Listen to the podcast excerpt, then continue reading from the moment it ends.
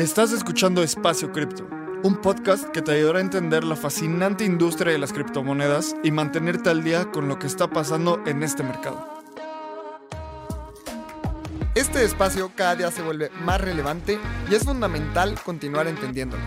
Aquí buscamos explicarte qué es Bitcoin, Ethereum y el increíble mundo de las criptomonedas de una forma clara y entretenida. Yo soy Lalo. Y yo soy Abraham. Ojalá disfrutes este episodio. Vamos. Venga.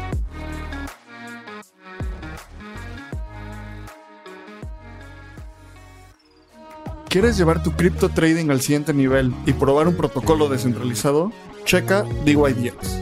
DYDX es el mejor exchange de derivados descentralizado, en donde podrás hacer trading tradicional con tus criptos y también tendrás acceso a herramientas de trading más avanzado como margen o trading perpetuo en Bitcoin, Ether, DOT y muchas criptos más.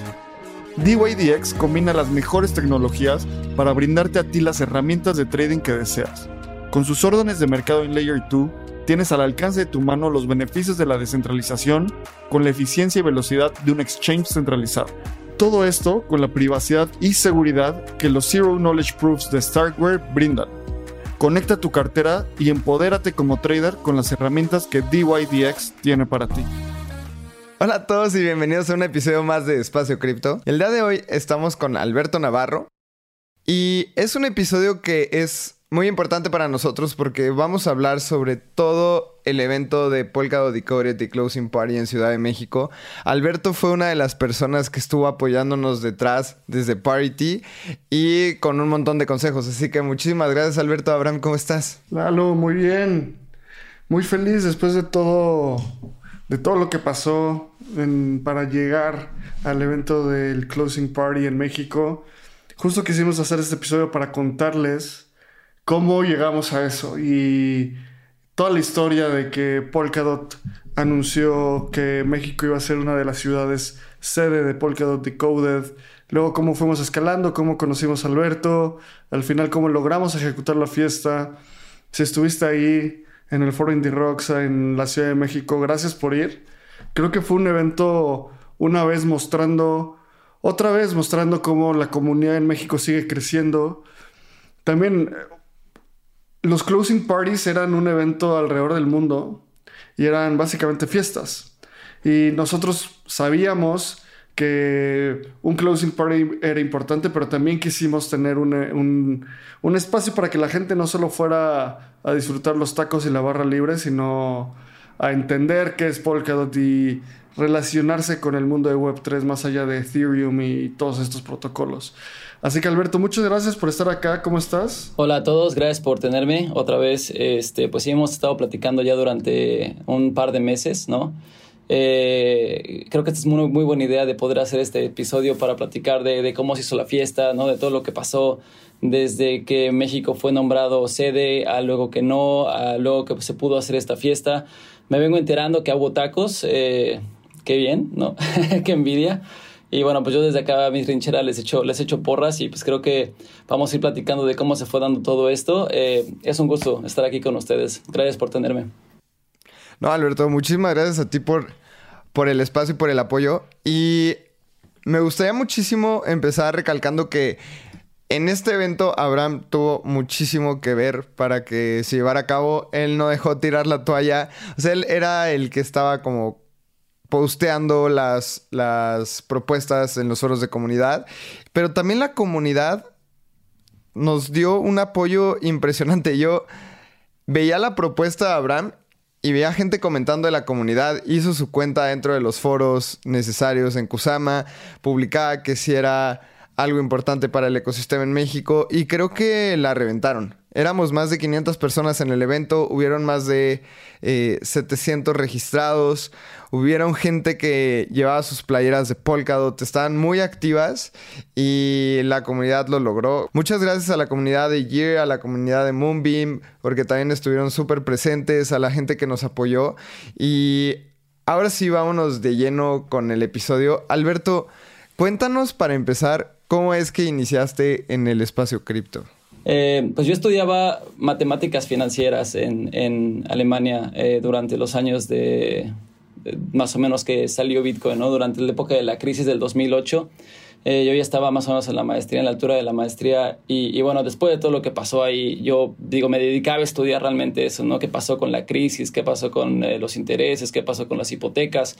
Me dio un cambio de, eh, de mentalidad muy fuerte y, creo que poco tiempo después descubrí Bitcoin, ¿no? Por, en esos primeros como golpes mediáticos que tuvo Bitcoin con la Silk Road, con que era, con dinero digital y demás. O sea, realmente me agarró de interés muy, muy rápido. Entonces, mi, mi cambio de paradigma fue bastante inmediato. Y bueno, primero te involucras de una manera, digamos, muy superficial, ¿no? Lo ves desde arriba, lo, como que lo investigas tantito, pero realmente no sabes lo que tienes, ¿no? O sea, no sabes realmente como qué tanto valor hay ahí en el, en el white paper o qué tanto valor hay, hay ahí en el documento. Entonces, eh, pues mi experiencia de comprar bitcoins también fue bastante temprana. Los compré en Mount Gox, todavía tengo ahí como el password y la cuenta. Gracias a Dios, eh, bueno, lo saqué a tiempo antes de que pasara todo lo que, todo lo que pasó. Pero bueno, este, creo que te vas metiendo siempre con distintos niveles de involucramiento. Eh, luego alguna vez estuve en México, hice algunos meetups. tuve, lo hacía con unos compañeros que ahora tienen una startup, se llama Cincel van muy bien. Entonces, pues bueno, realmente creo que en el espacio he estado involucrado por mucho tiempo, igual aquí y allá, entras y sales. Eh, pero fue hasta ahora que realmente ya te metes completamente de lleno y pues ahora que estoy con Parity, ahora sí es como la sopa de todos los días. Em, creo que en algún momento te das cuenta que ya no hay nada que puedas hacer en otra industria. No es como que ya llevas tanto tiempo en esto que puedes saltar a real estate o a healthcare o algo. Entonces, pues es lo que te tocó. Pero bueno, digo, creo que, creo que no podría haber mejor resultado, ¿no? Nunca, nunca te aburres en esta industria, siempre pasan cosas muy interesantes, pasan dramas, pasan aventuras, pasan cosas divertidas, pasan memes, entonces este, creo que es un buen lugar para, para desarrollarse profesionalmente, definitivamente. Estoy muy de acuerdo contigo, Alberto, porque creo que es la historia de mucha gente en la Web3 entra por curiosidad y va poco a poco, de repente empieza algún proyecto, o entra algún proyecto que, que ya le, le ayuda a trabajar full time y es como ya meterte a la alberca por completo. Y cuando te metes a la alberca es cambiar todo el cambiar todo el ecosistema, cambiar todo tu paradigma y te das cuenta que hay muchísimo valor y, y no solo valor económico, sino valor intelectual y valor social. Hay demasiados puntos de encuentro donde estar trabajando en la web 3 te ayuda muchísimo y cuéntanos un poco sobre Parity Technologies. Me encantaría que nos cuentes cuál es tu rol, cómo llegaste ahí, cómo tiene que ver Parity con Polkadot. Justo antes de entrar al episodio nos contabas que hay dos mexicanos nada más. Hay un montón de argentinos, pero solo dos mexicanos. Entonces cuéntanos cómo es este, cómo es el hecho de trabajar ahí también. Estás en una empresa donde tienes a Gavin Wood, pues liderándola. Y Gavin Wood es uno de estos es el fundador de Polkadot, fue uno de los fundadores de Ethereum, tiene muchísimos fans y es una de estas figuras que tiene como casi una figura de deidad, que está, o sea, es medio sectario y creo que deberíamos de cambiar eso, pero pues es así. Cuéntanos cómo es esto de Parity y trabajar ahí. Ok, eh, pues bueno, yo, yo en Parity estoy desde hace no mucho tiempo, realmente casi casi acabo de entrar también. Eh, estoy como Head of Infrastructure con el equipo de Growth. Entonces, mi papel aquí, digamos, es estar buscando equipos y a poderlos activar que quieran construir cosas específicamente de infraestructura para Polkadot, ¿no? Entonces, bueno, como saben, Polkadot, aquí con la gráfica de atrás, esa es la relay chain, ¿no? El círculo es la relay chain y más o menos las cosas que se le pegan son las parachains, ¿no? Entonces hay gente que está buscando, gente que quiera construir parachains, hay gente que está buscando, estamos buscando gente que pueda construir eh, eh, en DeFi, ¿no? O en NFTs, pero mi rol en particular es buscar gente que pueda construir infraestructura, ¿no? Entonces yo estoy buscando equipos que quieran construir herramientas como APIs, wallets, este, exploradores eh, de bloques, eh, herramientas de seguridad para smart contracts, auditabilidad, eh, todo este tipo de cosas. Entonces, bueno, todo esto se da porque, digo, claro, una, una red como Ethereum que ya tiene mucho más tiempo, muchas más herramientas, ayuda o permite que, que, la gente que esté construyendo pueda tomar estas herramientas para que desarrollar aplicaciones sea más sencillo, ¿no? Entonces ahora cuando comparas, digamos, Polkadot con Ethereum, inmediatamente tú tienes la, la mainnet de Ethereum, ¿no? Y tienes todas estas aplicaciones que se construyen que están compitiendo por el espacio de la mainnet, ¿no? Entonces, digamos que la visión de Gavin o de la gente que también estaba construyendo Polkadot en esa época, incluso la, la visión original de Ethereum, era pues bueno, digo, el problema de escalabilidad de tener que usar todo el tiempo la mainnet, pues es un problema, ¿no? Entonces, por eso, digamos que la visión es estar construyendo, este, poder construir eh, application specific blockchains, ¿no? O sea, eh, cadenas que sean solamente para una aplicación y así te quitas el problema de que todas tienen que estar compitiendo por, por la mainnet. Entonces, bueno, eh, creo que es en parte esta es la, la, una de las ideas principales, ¿no? El equipo de Growth aquí, por eso estamos buscando ese tipo de gente que pueda apoyar en eso. Creo que la, que la parte que me gusta de esta posición es que es un poquito como entre producto y un poquito de venture capital, un poquito de ventas, ¿no? O sea, de, de poder encontrar obviamente equipos que estén bien formados, que, que, tengan capacidad de crear buen software, que tengan capacidad de mantener el software y que no nada más sea como mandar cualquier tipo de cosa por, por algún grant, ¿no? Entonces, tienes que ser como estratégico con, con qué estás buscando y poder encontrar equipos que realmente vayan a aportar al ecosistema y no simplemente estén, digamos, con un rol de un poco más mercenario, buscando grant, de grant en, en cada cadena, eh, haciendo una vida de eso, ¿no? Porque también los hay, ¿no? Gente que va de hackathon en hackathon y, y son buenos, ¿no? Ya son células de desarrolladores que saben qué hacer y saben cómo ganar y nada más van saltando de un proyecto a otro, ¿no? Entonces, bueno, eh, Parity, digamos que lo que hace es, eh, bueno, Polkadot, Parity y la Web3 Foundation. La Web3 Foundation se hace para promover eh, la adopción de y, y, el desarrollo de Web3, ¿no?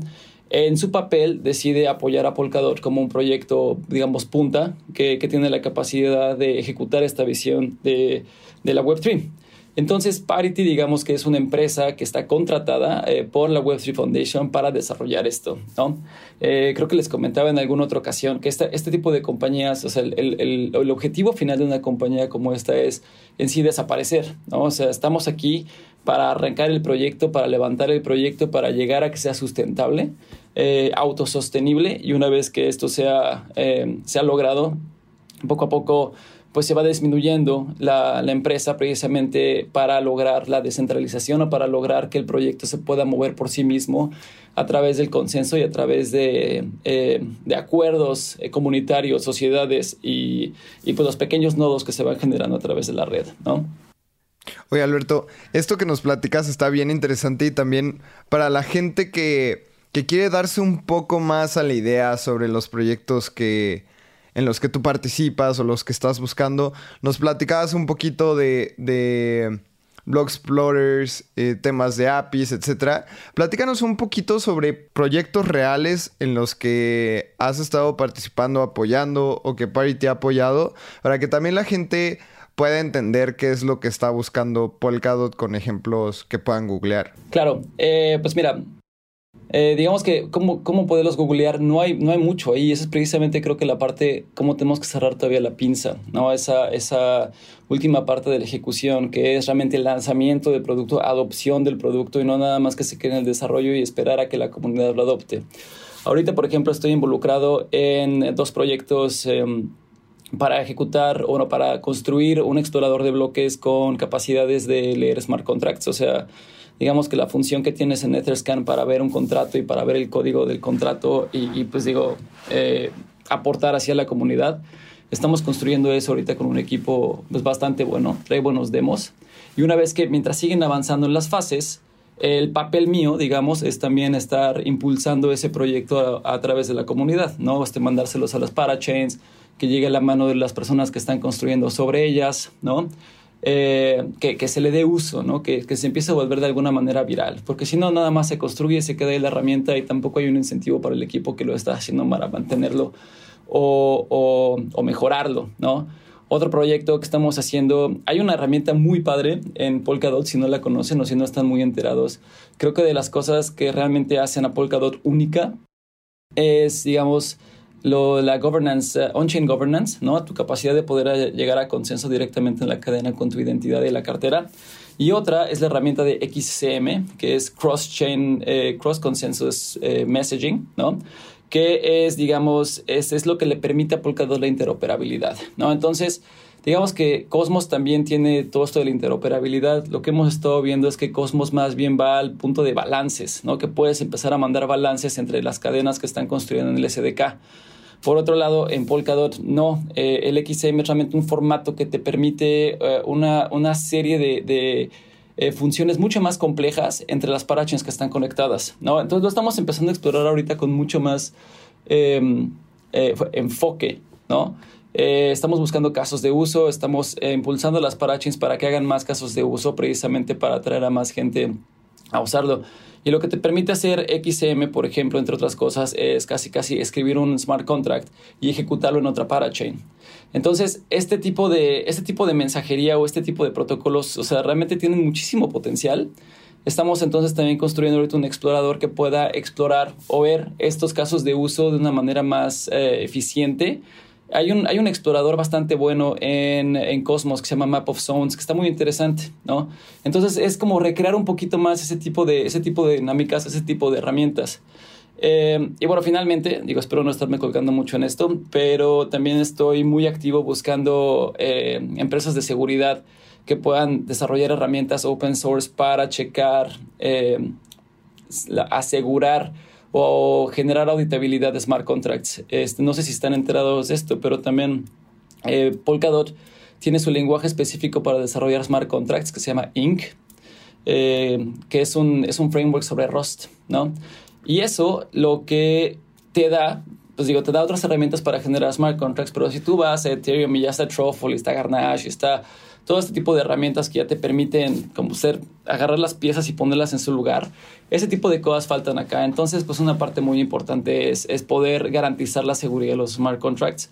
Eh, no es algo sencillo, no es algo muy atractivo para mucha gente, ¿no? Cuando tienen la capacidad de generar eh, dApps o, o, otras cosas que, que parecen más emocionantes pero definitivamente es una herramienta que necesitamos y que estamos buscando muy activamente. Entonces, más o menos este tipo de cosas son las que, las que yo me enfoco en buscar. Ya, entonces son muchas cosas para lograr que el blockchain funcione y que a final de cuentas el usuario común no va a ver o la usuaria común no va a ver porque es como como yo me lo imagino es para lograr que tengamos internet un montón de cosas tienen que pasar y nosotros no vemos esas cosas desde protocolos tipo TCP/IP, HTTPS, tantas cosas que son de código que tienen que pasar por atrás, hasta, no sé, servidores, aplicaciones. O sea, tú nunca te metes al código de Twitter o al código de Spotify para, para ver cómo funciona, solo usas el producto. Entonces, para lograr que Spotify funcione seguro necesita conectarse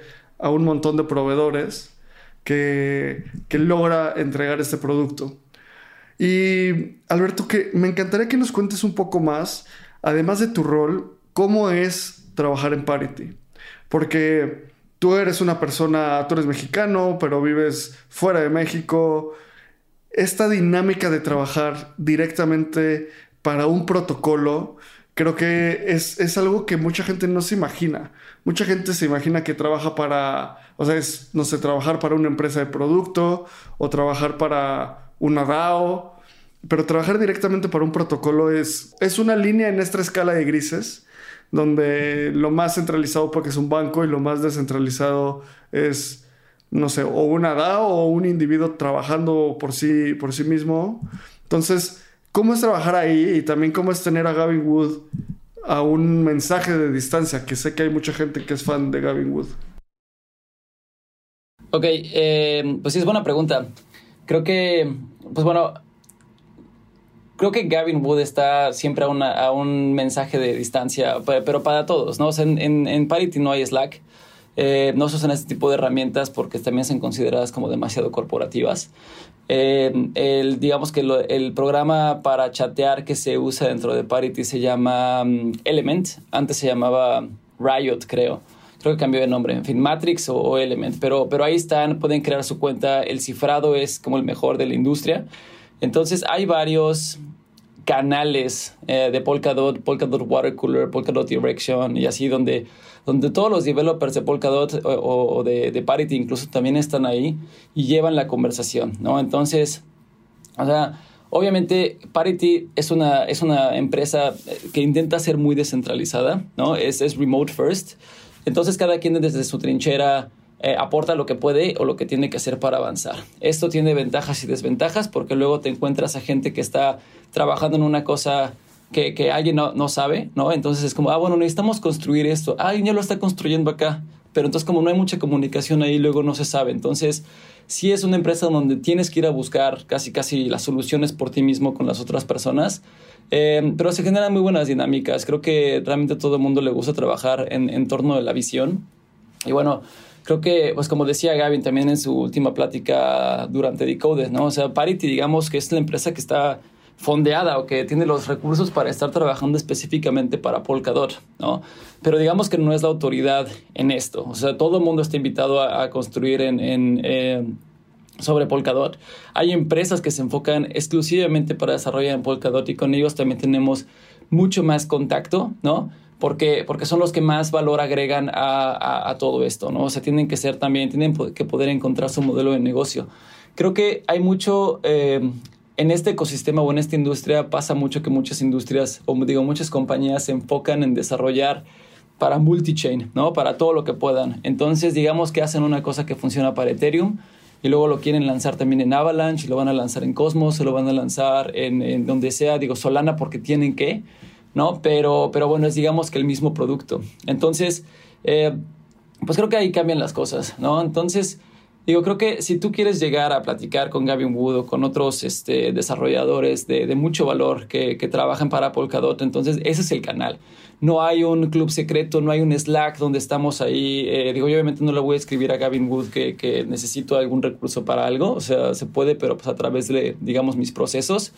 Pero, pero bueno, si hay gente que está aportando al código, si hay gente que está aportando al GitHub, ahí sí lo vas a ver muy activo. En GitHub, en Element lo vas a ver muy activo.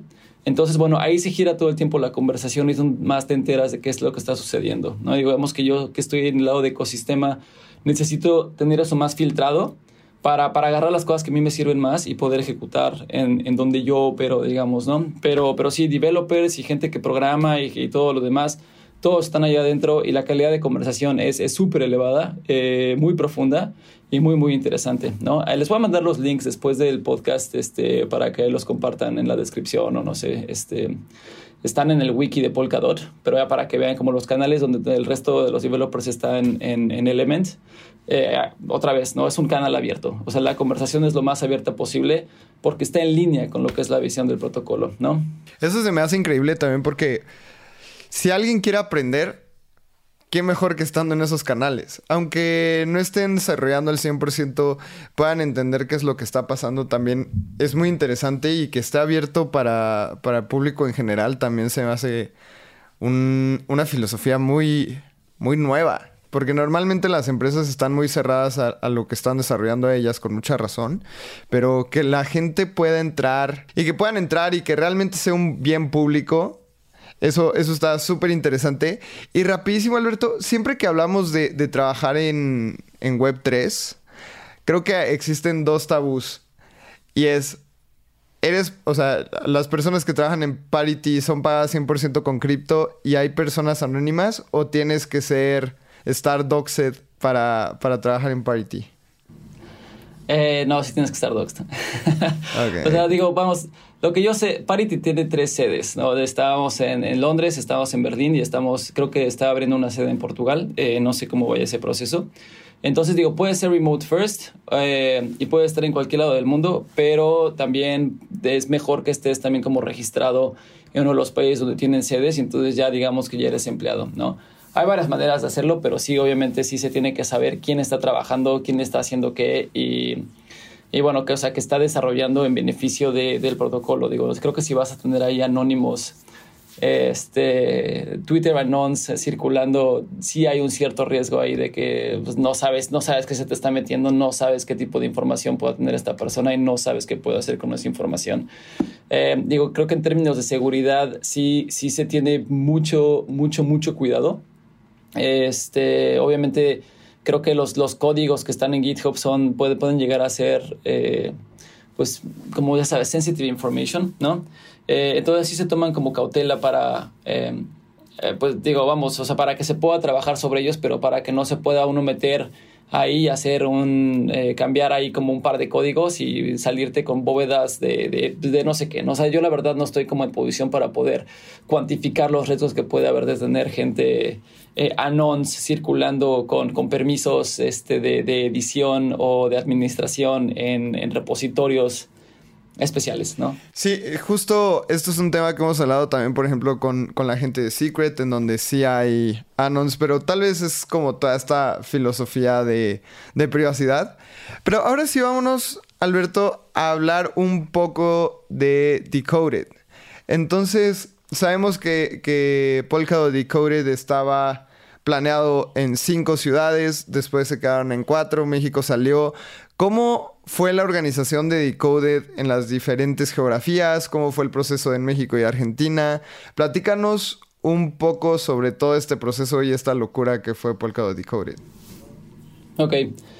Eh, pues sí, creo que estuvo muy divertido, ¿no? Antes que nada, yo a mí me mandaron a, Buenos Aires, la, la, pasé, la pasé maravilloso allá. Digo, lástima, creo que desde, desde que yo me enteré que iba a ser en México y empecé a trabajar con Parity, eh, obviamente estaba muy emocionado de poder ir a casa eh, con Polkadot, ¿no? Hacer, hacer un evento allá, a, a, organizar y, digo, regresar a la comunidad con algo mucho más firme, ¿no? Eh, pero bueno, o sea, la verdad creo que lo que pasó es que, bueno, como saben, pues son, son cuatro, eran cinco ciudades en paralelo, o sea, la cantidad de organización que se necesita para eso es gigante. Eh, y bueno, creo que, creo que mientras avanzaba el tiempo se empezó a notar eh, lo, lo, el gigantesco reto que esto iba a ser. Y pues poco a poco se empezó a involucrar más a la comunidad, ¿no? Eh, las comunidades tienen la capacidad de proponer hacer eventos o hacer proyectos, podcasts, educación o cualquier cosa, eh, mandando una propuesta on-chain. Entonces, bueno, cuando se vio como para pláticas, para las, las side events, para las closing parties, para todo esto, se empezó a incluir más a la comunidad para que pues, no, no nos tuviera que cargar completamente la mano acá en la organización directamente de Parity. Entonces, justamente cuando se empiezan a involucrar más las comunidades, las comunidades latinas, específicamente de Argentina, empezaron a poner muchísimo más fuerza, digamos, eh, que finalmente fue que, eh, digamos, poco a poco se fue desapareciendo México porque digamos que la cantidad de contenido ya para cinco ciudades iba a ser demasiado, entonces o uno iba a salir mal o este o iba a ser eh, iba a ser como un poquito conflictivo con los horarios y con los escenarios y demás. Entonces, pues más bien cuando se empezó a ver más peso de un lado fue que se decidió para allá. Digo, obviamente yo fui la persona más eh, que se puso más triste al respecto y fue entonces cuando eh, los contacté a ustedes, ¿no? Este, yo estaba buscando, digamos, cómo se podía hacer un evento más, porque pues obviamente yo con mi agenda de querer ir para allá tenía que activar algo allá, ¿no? Pero, pero bueno, creo que con todos los riesgos y con cómo se empezó a venir más tiempo de la organización, se decidió que simplemente se podría hacer un, side event. Ya había una propuesta eh, de, de, algún otro miembro de la comunidad para hacer una fiesta, pero una fiesta, era una fiesta muy chiquita. Y, y fue entonces que a través de, una, de un amigo en común, eh, los contacté a ustedes para ver, para ver qué se podía hacer, ¿no? Este, bueno, como saben, fue un proceso un poco largo, fue un proceso con un par de trabas, fue un proceso con algunas resistencias. Digo, la verdad, me da muchísimo gusto que se haya logrado. Creo que, creo que con mucho orgullo se dice, o sea, es, es cierto lo que decíamos al principio, la sacaron del parque. Eh, digo, al final, lástima que a mí ya, ya, ya, no pude, ya no pude ir para allá, ya me mandaron a Argentina, pero pero bueno, creo que se deja realmente la evidencia de, como dicen, de que hay muy buen, eh, muy buen empuje del lado de las comunidades de México, hay mucho interés. Definitivamente quedó esto eh, muy bien reconocido, ¿no? También Aesio, que ustedes creo que lo conocen, ya también está moviendo las piedras y, las cosas que tenga que hacer para poder volver a llevar algo a México ya mucho más establecido. Entonces, pues bueno, digo, ahora sí que eh, no, me, no me tomen la palabra por completo, pero ya está digamos, otra vez esto en movimiento, ¿no? Y espero que mientras más pronto mejor. Eh, así fue como se fue haciendo. Creo que, creo que, la verdad, creo que ese tipo de herramientas de poder mandar propuestas a la cadena, ¿no? Para pedir fondeo, para hacer ciertas cosas, son muy poco conocidas, ¿no? Y son ese tipo de cosas en las que yo también me tengo que enfocar para que se puedan usar más, ¿no? Eh, eh, creo que, bueno, digo, ahorita pueden contar ustedes también cómo estuvo ese proceso, pero generar la, la, la, cartera, generar la identidad, generar el proposal, para qué es y para qué se hace, es un proceso en sí, algo complicado, pero ya que lo tienes aprendido ya se puede hacer y ya que ya lo tienen, ya que ustedes ya están como en el registro de que tienen una propuesta antes, ya se empieza a generar cierta reputación al respecto.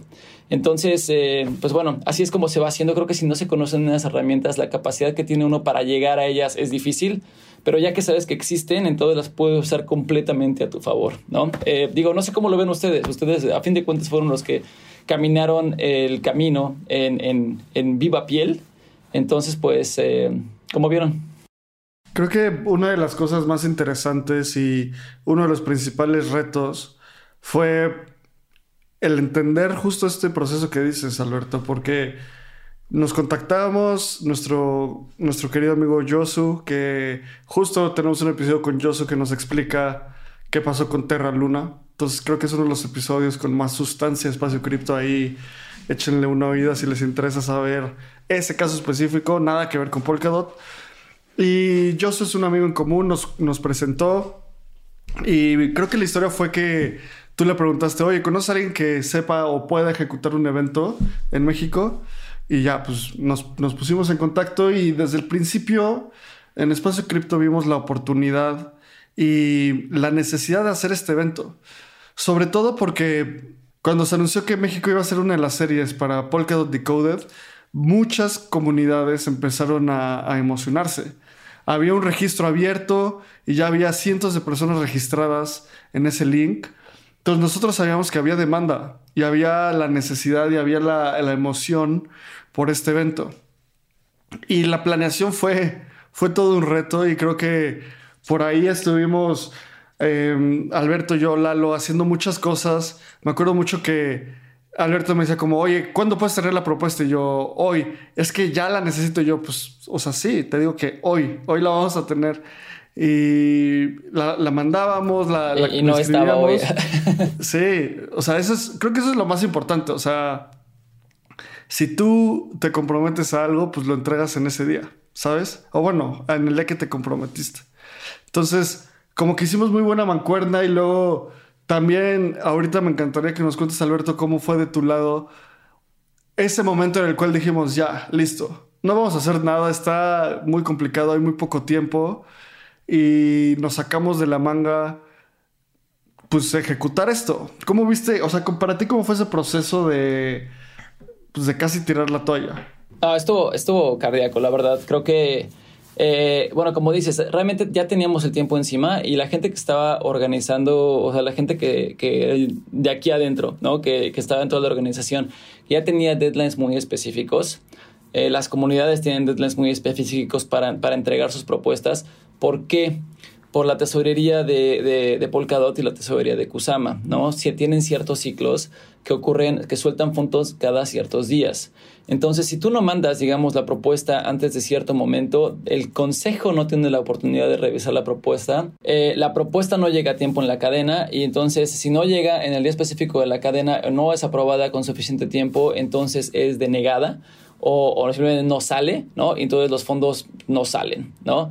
Eh, y bueno, ese era creo que el reto principal que teníamos. Eh, bueno, como te decía, creo que los ciertos huecos en, en, comunicación que hay uh, dentro de la empresa significa que tienes que ir a buscar realmente a las personas específicas y te vas enterando de eso, ¿no? De que ya hay otra propuesta. Eh, los miembros de la otra comunidad también la, la, ya la tenían ahí puesta, pero lo que veíamos nosotros es que igual no tenían suficiente apoyo, no tenían suficiente peso.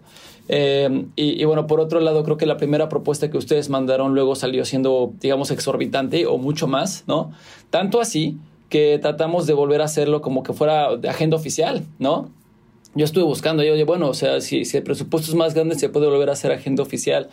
Y, pues la cosa fue no, porque pues digo, ya la verdad es muy poco tiempo para que se liberen los fondos y pues digo, no conocemos a esta gente, son completamente nuevos, eh, hay ciertos riesgos de seguridad como la transmisión y demás que, que, yo no estaba considerando, la verdad. O sea, imagínate que estás haciendo un live streaming de una plática en el escenario y de repente te hackean la transmisión y empiezan a poner ahí una caricatura o lo que sea, ¿no? No se ve bien. Entonces, ese tipo de riesgos, digo, yo no los tenía considerados, pero es cierto, la verdad creo que está mejor no aventárselos, ¿no? Eh, considerando ya el tiempo que teníamos. Pero bueno, creo que... Eh, creo que dentro de todo, o la frustración esa de que llegaba, llegaba una propuesta o luego llegaba otra propuesta o luego se movía Finalmente ahí me dicen que me voy a ir a Argentina, entonces también dices, bueno, sabes que ya, no va a salir, México no salió, no salió ahorita, se intentará después, ni modo, Abraham, mucha suerte, seguimos adelante y, digo, me, dio mucho, mucho gusto, porque yo también ya, ya, pues, ya decidí seguir con mi vida y entonces Abraham, tú regresaste a decir, bueno, sabes que creo que, de verdad creo que Polkadot merece un evento y merece un evento de la calidad. Eh, de, de Polkadot, ¿no? Entonces hicieron una, una siguiente propuesta y dije, bueno, putas, ya, este, adelante, vamos, vamos a sacarla. Avanzó, la tomaron y justamente la tomaron porque también vieron eh, dos cosas, ¿no? El ímpetu de, de, México por, por recibir lo que, lo que habían em, pensado que iban a tener en cierto momento, por un lado, y por otro lado porque también otras comunidades alrededor del mundo, entre Corea y África y Asia y, y demás, eh, también estaban organizando otros eventos, ¿no? Entonces, esto también ayudó a catapultar que, digamos, el Consejo se moviera más rápido para, aceptar estos eventos de comunidad que no solamente eran en las ciudades específicas, sino que eran en, otros, eh, en otras ciudades, digamos, festejando alrededor de la agenda oficial de Polkadot. Entonces, por eso son los side events, ¿no? Las closing parties y demás. Y digo, bueno, creo que para cerrar eso, lo interesante es que como ya no se pudo acceder al, al tesoro de Polkadot en la cadena, la, la recomendación que nos dieron eh, acá fue que todavía se podía acceder al tesoro de Kusama, ¿no? que como saben es la red canario de Polkadot, que también tiene fondos. Entonces, la propuesta se sube a la, a, la cadena de Kusama on-chain, fue votada ahí y, digo, pues tú, tú corrígeme si me equivoco, pero recibieron los fondos en Kusama y entonces desde entonces se, se hace como, es el es el gatillo que empieza a generar que ustedes ya se muevan y puedan empezar a pagar a proveedores y, y arrancar la fiesta, ¿no? Y la verdad fue, fue en muy, muy poco tiempo. Eso es un logro impresionante, ¿no? O sea, tener a todo el mundo esperando fondos, esperar confirmación de si va a pasar o si no va a pasar, o sea, porque no está asegurado que va a pasar.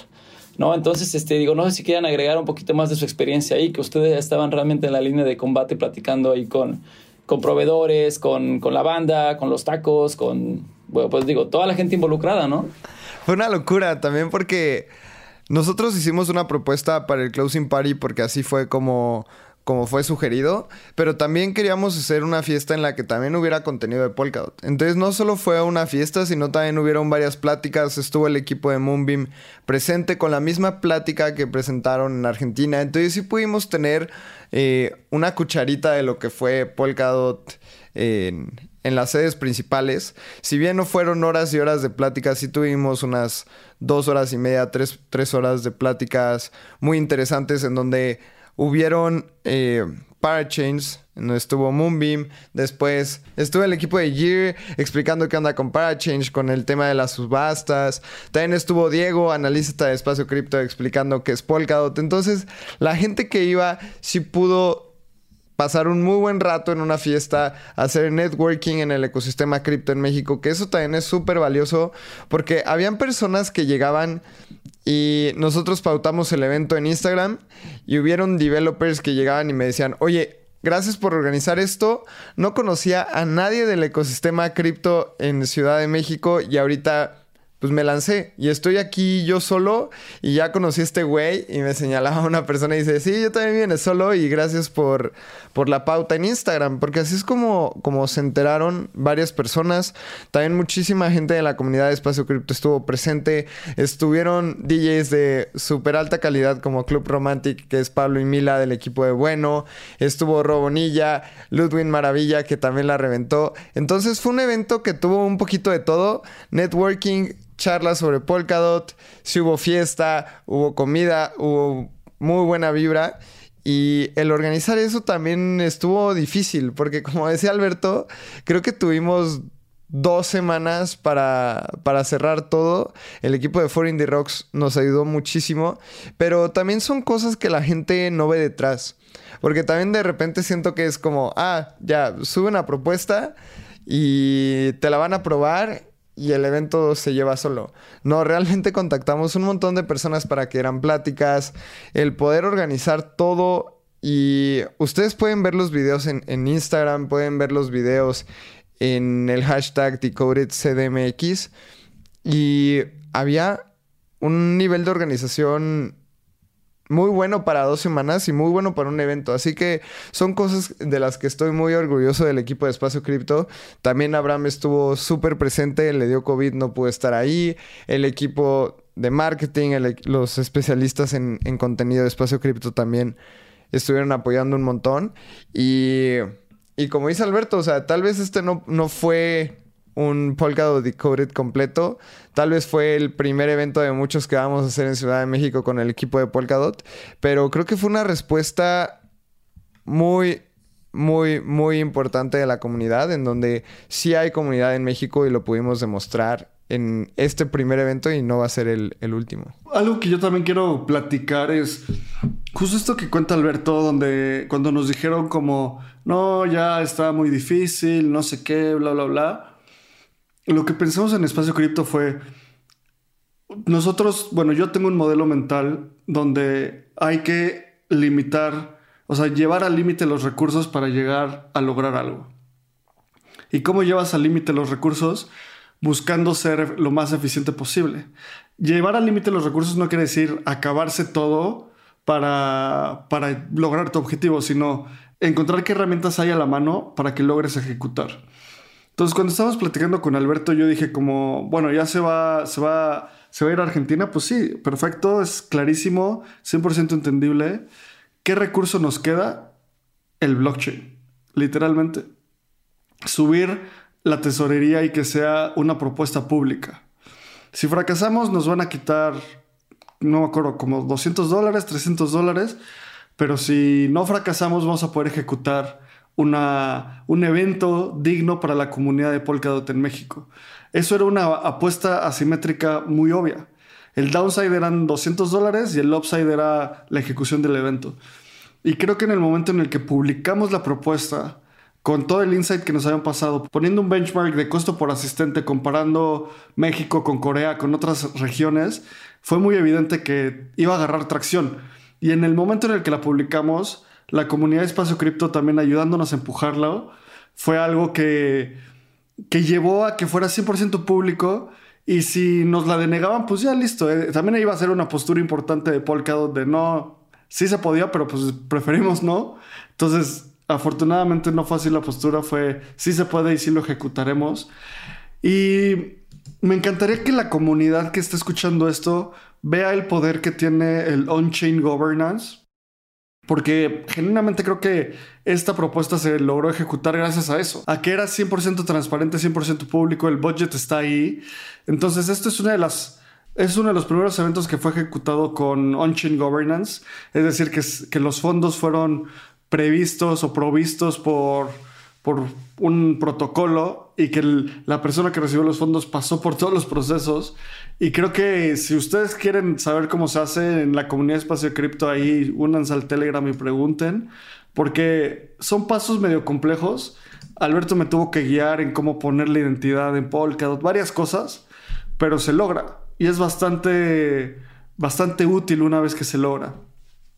Y Alberto, me encantaría que también nos cuentes Tú que estuviste en Argentina, ¿qué viste en Argentina? ¿Qué fue lo que más llamó tu atención de Polkadot Decoded en Argentina? Bueno, antes que nada, como dices, o sea, todo lo que fue el proceso de eh, levantar la propuesta on-chain, digo, ese es mi trabajo, ¿no? Eso es lo que yo tengo que hacer con los proyectos que voy jalando, tiene que ser también público, o sea, la liberación de fondos para proyectos construyendo en Polkadot es a través de la cadena, ¿no? Pero como te decía, entonces, es, si, si, si la gente no sabe que estos recursos están ahí, bueno, son dos cosas. Uno, nos falta darle más alcance, nos falta darle más distribución. Y por otro lado, es, eh, eh, bueno, guiar a los proyectos para que aprendan a hacer ese proceso. Y una vez que ya lo saben hacer, pues adelante, ¿no? Incluso, o sea, si alguien más está escuchando les interesa participar, eh, hay, hay, hay de todo, ¿no? O sea, no es nada más, no son nada más proyectos técnicos. Se pueden hacer, se fondean em, cosas como educativas, podcasts, se fondean eh, videos, tutoriales. Digo, lo único que no se fondea, bueno, las cosas que no se fondean obviamente son cosas que tengan que, que, hablen sobre precios o demás. Eso sí está completamente prohibido, tabú. Este, pero bueno, digo, ahí está, ¿no? Es, es, es, la parte que también se tiene que aprender. Yo también lo tengo que aprender, lo estuve aprendiendo realmente con ustedes, porque bueno, si bien, si bien es mi trabajo, es, es, soy nuevo, digamos, en ese punto, entonces ya estoy trayendo varios proyectos para que pasen por el mismo proceso, un poquito más estructurado. Obviamente depende, depende de los fondos y depende de qué se tiene que hacer, ¿no? Este, son, son cosas que, que igual y requieren más análisis técnico, eh, de, de, código, del valor, del impacto que va a generar alguno de esos proyectos en la comunidad a lo grande, ¿no? Y bueno, pasando a la pregunta sobre, sobre cómo estuvo Argentina, eh, estuvo muy divertido. Eh, digo, yo nunca había estado en Buenos Aires. me causa muy buena impresión todo, todo, todo el empuje que hay allá, ¿no? Obviamente, como dices, hay hay mucha pasión por, por Polkadot, hay mucha pasión por, por Gavin en específico, ¿no? Pero la gente está muy bien informada, la gente sabe muy bien este, cómo funciona la cadena, cómo funcionan las cosas adentro. Se veía muchísima participación de, de los otros proyectos, los otros proyectos que fueron para allá para dar pláticas, eh, gente que también es de habla hispana y puede dar las pláticas en español. Eh, el, foro estuvo todo el tiempo lleno y fue, fue largo, ¿no? O sea, fueron pláticas de como de las 9 de la mañana como hasta las 6, 7 de la noche, plática tras plática, entonces es muchísimo contenido. Em, de, de, pues de muchos temas, ¿no? O sea, de DeFi, de, de NFTs, de, de, governance, de cosas eh, que realmente forman parte de la infraestructura, que forman parte de, de, cosas que, como dices, que no se ven, ¿no? O sea, que no están realmente a simple vista. Entonces, bueno, pues creo que, creo que en general lo que me llevo de todo eso es, es el gusto de saber que, que en países latinoamericanos, porque vamos, se transmite a lo largo de toda Latinoamérica, en México también es lo que se, eh, venimos demostrando, hay, hay muchísimo poder, muchísima pasión y muchísimas ganas de construir. Creo que yo, yo desde la trinchera que estoy, creo que luego ves que la única diferencia que hay sería como en, en, profundidad de, de, sabiduría o de conocimiento, ¿no? Eh, por barreras que, que, pues digo, son, son habituales, que se conocen. Eh, o porque igual también hay falta de recursos para construir, que tengas tiempo para desarrollar las cosas que quieres hacer, si tienes que trabajar para otras cosas y solamente, digamos, Polkadot o blockchain es tu hobby o está de lado, pero bueno, pues para eso, para eso estamos, ¿no? Precisamente como para poder seguir impulsando y, que la gente que tiene realmente esas ganas de construir pueda dedicarse a eso con, completo enfoque y sin tener que sacrificar su tiempo en cosas que, igual no les llaman tanto la atención. Y eso fue muy visible, ¿no? O sea, los meetups que también fuimos, que fueron eh, después de, de, los eventos, estaban, estaban retacados, ¿no? O sea, 200 personas, 150 personas, o sea, cosas que no se esperaban. Eh, que nada más era como para dar pláticas entre, entre los asistentes y demás, que, que, no había un centímetro donde te pudieras parar, ¿no? Y digo, y les comentaba esto, yo cuando me metía a, a todo este mundo, o sea, los, los meetups de, de, blockchain, de Bitcoin y demás eran seis personas, siete personas, diez personas, poco a poco, y ahora son, o sea, son, son foros gigantescos, son teatros, son, son bares eh, llenos y retacados de gente con ganas de aprender, con ganas de compartir su conocimiento. Y, bueno, como dicen, creo que de, los, de las mejores cosas que se pueden sacar en ese tipo de, de, eventos es, es, tu capacidad de conocer a más gente que está en lo mismo, eh, que tiene el mismo interés que tú. Y, y, y, el tipo de sinergias que se forman en esos lugares es, es, es mágico, ¿sabes? Es, es muy divertido verlo y poder, y poder ser parte de eso, definitivamente. Qué emocionante, porque esto nada más va a crecer más. Y así como tú decías que eran cinco personas en un bar y ahorita son 200 al rato, no me imagino qué puede llegar a ser, ¿no? Y va a ser muy emocionante verlo. Alberto, en verdad te agradecemos muchísimo por tu tiempo, por el apoyo a la comunidad de Espacio Cripto, por ayudarnos a sacar este evento porque sin ti la verdad es que no hubiera sido posible, así que muchísimas gracias. Y vamos cerrando y normalmente hacemos esta pregunta a toda la gente que viene al podcast y nos gustaría saber si tú pudieras tener comunicación o decirle algo a Satoshi, ¿qué le dirías? Eh, bueno, pues creo que, creo que ya medio me esperaba esta pregunta. Ya. este, pues bueno, ya lo, ya lo había comentado en algún momento, pero creo que eh, se, ha convertido Bitcoin en un poquito como una religión, ¿no? Y parte de eso es, es por, por la mística figura que es Satoshi eh, y por cómo desaparece, ¿no? Eh, creo que lo que más me gustaría preguntarle es cómo le haces para poder ser un anón por tanto tiempo y que nadie encuentre un solo rastro de, quién pudiste ser, ¿no? Hay, hay investigaciones sobre si fue Halfini o si fue un, un eh, ¿cómo se llama? Isaac, creo, un, uh, uh, un programador de ciberseguridad que también fue como un, un buen candidato, eh, que si fue un grupo, que si fue una mujer, que si quién fue, ¿no? Pero realmente nadie sabe de manera segura quién es. Entonces, ese tipo de procesos para poder crear algo y nada más, o sea, que todo el mundo te pierda el rastro sin dejar huella, en, foros y demás, se me hace una, una habilidad impresionante, me encantaría tenerla, ¿no? O sea, me encantaría poder generar, eh, digo, ya sabes que hay gente en Twitter que también se especializa específicamente en tu privacidad, ¿no? Eh, que no te puedan encontrar, pero digamos que ahorita ya estás tú completamente parte del sistema, si quisieras empezar a hacer eso, o sea, ¿cómo sabes que no estás dejando algún tipo de pista en el camino, ¿no? Algún email, algún IP, algún algo para que finalmente lleguen a ti, ¿no? O sea, si, si la ley y las instituciones han podido llegar a los hackers de, de Mount Gox y de aquí y de allá. O sea, no sé, de verdad, no sé, esa habilidad de poder desaparecer es, es, es muy, muy valiosa. Eso sí lo preguntaría. O sea, ¿cómo puedes formar? Porque aparte, ¿sabes qué? ¿Cómo ni siquiera tenía la visión de que esto se iba a convertir en algo tan grande, ¿no?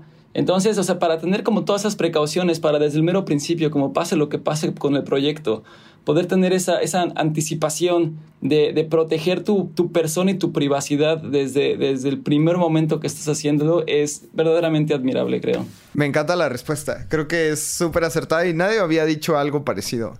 Entonces, sí tienes muchísima razón. Si pueden llegar a todos los hackers, de hecho, ya ya hay investigaciones de que el hack, por ejemplo, del bridge de, de Infinity fue gente de Norcorea, pero ¿cómo nadie puede saber quién es Satoshi. Creo que es, es muy interesante esto que dices. Alberto, pues muchas gracias por venir. Muchas gracias por estar presente. Muchas gracias por ayudarnos a lograr que se ejecutara este evento de Polkadot en México. Sin duda alguna, sí hay una comunidad, sí hay una gran comunidad. Sí queremos seguir ejecutando muchas cosas para Polkadot. Y sin duda tu ayuda ha sido fundamental. Seguiremos haciendo muchas cosas. La comunidad de Latinoamérica de Polkadot solo continuará creciendo. Muchas gracias por tu tiempo y por último, ¿dónde te puede encontrar la gente? Nada más me tienen que escribir a, mi correo, alberto.parity.io. Eh, digo, si están interesados en construir, eh, si tienen alguna pregunta, me pueden contactar ahí directo. Digo, ahora sí que no, no garantizo que conteste inmediatamente, pero sí los voy a checar. O sea, estoy pegado a mi correo todo el tiempo, ¿no? O sea, cosas como redes sociales, Twitter y demás, estoy ahí, pero ahí sí soy anon. Y soy anon porque pues no tengo nada que decir, nada más lo usas como, como herramienta de investigación, no, no tentarlas en, en conversaciones. Eh, digo, en LinkedIn también estoy, pero bueno, eso es lo de menos, ¿no? Este, si me quieren contactar, escríbanme a mi correo si tienen una idea de qué quieren construir eh, o, de cómo por dónde buscar las cosas. Adelante, acá andamos. Ya saben más o menos en qué medio me enfoco más. Entonces, si son no tanto como aplicaciones directamente de infraestructura, pero son otro tipo de proyectos, digo, también les trataré de dar eh, un poquito la dirección, la dirección que necesiten. Pero bueno, uh, insisto, digo, lástima que no pude irlos a visitar esta vez, pero como ya saben, ya estamos pensando en qué más cosas hacer. Obviamente me tienen de este lado, entonces yo voy a dar todo el empuje posible para que se pueda hacer la siguiente vez, que se pueda hacer más grande, que se pueda hacer mejor. E insisto, lo único que les puedo decir es que acá todo el mundo quedó muy feliz con, con el resultado de, de su esfuerzo. Y pues bueno, no será la última vez que nos veamos las caras. Entonces, pues igualmente, muchísimas gracias por tenerme aquí en su podcast. Y pues nada, eh, éxito. Muchísimas gracias, Alberto. A nosotros nos pueden encontrar como arroba espacio cripto en casi todas las redes sociales. A mí como arroba abramcr. A Lalo como Lalo Cripto. Recuerden suscribirse a nuestro newsletter. Únanse a nuestra comunidad de Telegram. Somos más de 1300 personas ahí hablando sobre Web3. Y ahí se sueltan los primers de todo esto que está pasando. La comunidad de Espacio Cripto fue la primera en enterarse de, esta, de este evento de Polkadot. Se vienen muchas cosas para Ethereum México, para muchos otros eventos que vamos a hacer. Así que muchas gracias por escucharnos y nos vemos en la siguiente. Sonoro. Step into the world of power, loyalty. And luck. I'm gonna make him an offer he can't refuse. With family, cannolis and spins mean everything. Now, you wanna get mixed up in the family business. Introducing The Godfather at ChumbaCasino.com. Test your luck in the shadowy world of The Godfather slot. Someday, I will call upon you to do a service for me. Play The Godfather now at ChumbaCasino.com. Welcome to the family. No purchase necessary. VGW Group. Void where prohibited by law. 18 plus. Terms and conditions apply.